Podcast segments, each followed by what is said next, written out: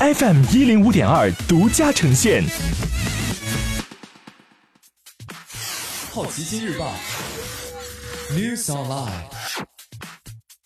本节目由好奇心日报和喜马拉雅联合出品。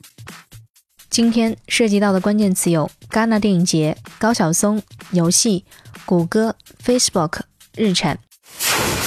首先关注到的是一组文体新闻。戛纳电影节公布首批片单，主竞赛单元十九部作品，包括贾木许的《丧尸卫士》、冯俊浩的《寄生虫》、阿莫多瓦的《痛苦与荣耀》、多兰新片《马蒂亚斯与马克西姆》等。唯一将角逐金棕榈的华语电影是刁亦男的《南方车站的聚会》，祖峰导演兼主演处女作《六欲天》，赵德胤导演《卓人秘密》两部华语片入围了一种关注单元。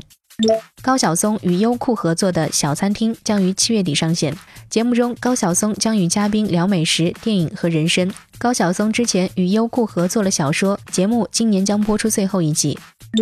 New Zone 公布了2018年全年上市公司游戏收入排名，腾讯连续六年蝉联第一，收入为197亿美元，占整个游戏市场总额的百分之十五。第二名索尼从去年的一百零一亿增至一百四十二亿美元，增长率达到百分之四十点五。微软、苹果、动视、谷歌。网易、EA、任天堂和万代南梦宫分列第三到第十位。前二十五家公司总收入为一千零七十三亿美元，比二零一七年增长了百分之十六，占比整个市场收入的百分之八十。手机平台收入没有明显变化，主机平台收入上涨了百分之四，PC 平台下降了百分之三。接下来关注到的是大公司头条：谷歌允许安卓用户选择浏览器，以避开垄断罚款。从周四开始，安卓设备用户能够自己选择浏览器和搜索引擎，并且在下次打开 Chrome 浏览器时，还会收到是否要更改默认搜索引擎的提示。去年，谷歌因在安卓智能手机和笔记本上预装了 Chrome 浏览器和谷歌搜索应用程序，被欧盟委员会罚款了四十三点四亿欧元。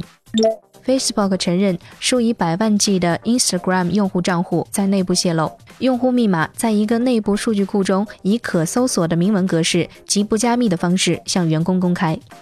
日产计划全球减产百分之十五，在截止二零二零年三月的财年里，日产计划生产四百六十万辆汽车，该数值为九年以来最低。二零一八年财年利润预计达四十点二亿美元，同比下滑百分之二十二。前主席戈恩事件，日产可能重组，以及和雷诺联盟的关系将会变得更加复杂。今天你不能错过的其他新闻有：莱蒂西亚·赖特加盟新版《尼罗河上的惨案》；法国喜剧《欢迎来到北方二》中国内地定档五月十号上映；腾讯并没有代理任天堂 Switch；首旅如家酒店集团与支付宝达成合作；